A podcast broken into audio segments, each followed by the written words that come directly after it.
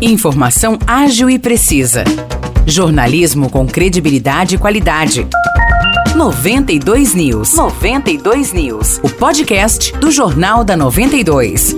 Olá, eu sou Morris Projan e a partir de agora você fica bem informado sobre as principais notícias do dia em nossa cidade e região. No episódio 516 do podcast 92 News, você confere. O secretário de Estado da Saúde de São Paulo, Jean Gorenstein, estará hoje em São João da Boa Vista em uma reunião para discutir o mutirão de cirurgias eletivas. O encontro acontece a partir da uma e meia da tarde no Departamento Regional de Saúde, que fica na rua Benjamin Constant, número 221, no antigo prédio do Fórum. Participam do evento gestores da saúde da região de São João da Boa Vista. Jean Gorenstein afirmou nas redes sociais que é um compromisso do governo do estado de São Paulo zerar a fila de pessoas que tiveram cirurgias eletivas adiadas por conta da pandemia. Ele informou que desde o começo de junho, o mutirão está sendo realizado em todo o estado. No dia 6 de agosto, o governo estadual promoveu uma ação para fazer consultas pré-operatórias no AME de São João da Boa Vista. O objetivo era avaliar os pacientes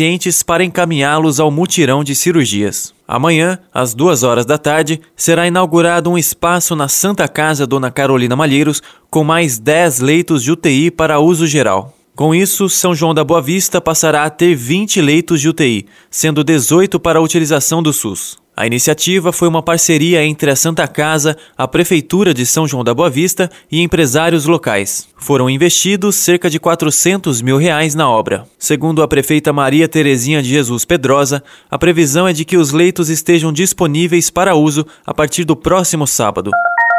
Assistentes de Desenvolvimento Infantil, as ADIs, representadas por três servidoras, participaram nesta semana de uma reunião com a prefeita de São João da Boa Vista, Maria Terezinha de Jesus Pedrosa. As profissionais que atuam na rede municipal de educação querem ser consideradas também como professoras, devido às funções pedagógicas que exercem. Atualmente, a classe está no quadro de apoio. Além da prefeita, estiveram no encontro representantes dos departamentos de Educação e de Finanças, da Procuradoria-Geral do município e do gabinete da prefeita. O advogado Alexandre Tortorella, representante jurídico do movimento Somos Todos Professoras, também esteve presente. Segundo o Departamento de Recursos Humanos, o pedido das assistentes de desenvolvimento infantil será analisado pelos procuradores municipais, que ainda irão verificar a legalidade do pleito. Em abril deste ano, as ADIs fizeram um protesto na Câmara Municipal de São João da Boa Vista com a mesma reivindicação. Elas entendem que a classe precisa ser mais valorizada,